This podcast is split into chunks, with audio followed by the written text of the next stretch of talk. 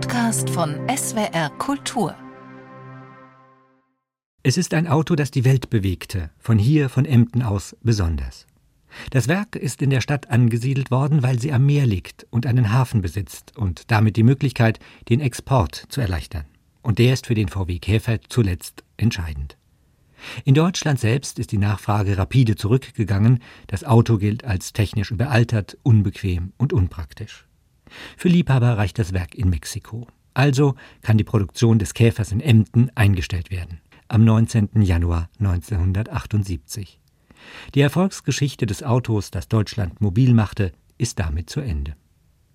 Begonnen hat sie in den 30er Jahren des vergangenen Jahrhunderts.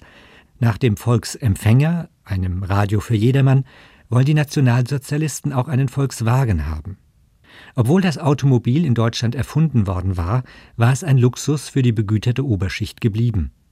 Die Amerikaner haben die Idee der Mobilität zuerst demokratisiert und mit dem Bau von Autos für alle begonnen, der berühmten Tin Lissy, dem Modell T von Ford. Während man in Deutschland noch meint, der Autobus reiche fürs gemeine Volk.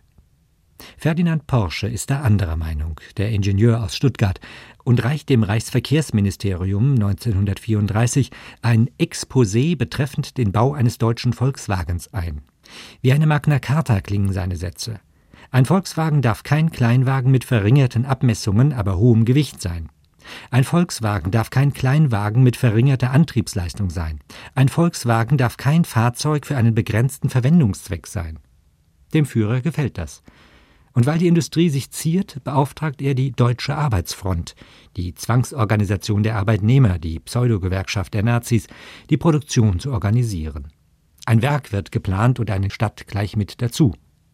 Die Unterorganisation der Deutschen Arbeitsfront Kraft durch Freude KDF wird für den Absatz zuständig. KDF-Wagen soll der Volkswagen jetzt heißen. Stadt des KDF-Wagens, die Stadt in der Nähe des Ritterguts Wolfsburg, dessen Namen sie 1945 annimmt. Aber KDF-Wagen setzt sich nicht durch. Zu populär ist das Modell bereits, bekannt selbst in Amerika. Käfer nennt es die New York Times zuerst, Beetle. Aus den USA auch holt sich Porsche das Produktions-Know-how, kauft Maschinen und engagiert die Monteure. Das Volk in Deutschland kann derweil schon bestellen, auch wenn die Fabrik noch nicht steht. Fünf Reichsmark pro Monat als Ansparbetrag bringen über 250 Millionen zusammen. Aber kein Volkswagen wird geliefert bis 45. Der Krieg kommt dazwischen, die Wagen gehen zum Militär. Lange wird es dauern, fast 30 Jahre, bis die Sparer etwas kriegen für ihr Geld. 600 D-Mark Rabatt auf einen Käfer, der dann 5000 kostet. Erst nach dem Krieg beginnt die Produktion fürs Volk, vom Wirtschaftswunder beflügelt. Ein Viertel geht bereits nach drei Jahren in den Export. Und weil das Ausland immer mehr von diesen Käfern kaufen will, wird auch in Brasilien und in Mexiko gebaut, nahe am Kunden, nahe am Markt. Und auch die deutsche Produktion wandert an die Küste. 1964 entsteht das Werk in Emden, vom Fließband gleich aufs Schiff. Der Käfer wird zum Botschafter des Made in Germany und eine New Yorker Agentur kreiert den Kult ums Auto mit Werbesprüchen wie Er läuft und läuft und läuft, es gibt Formen, die man nicht verbessern kann. Da weiß man, was man hat.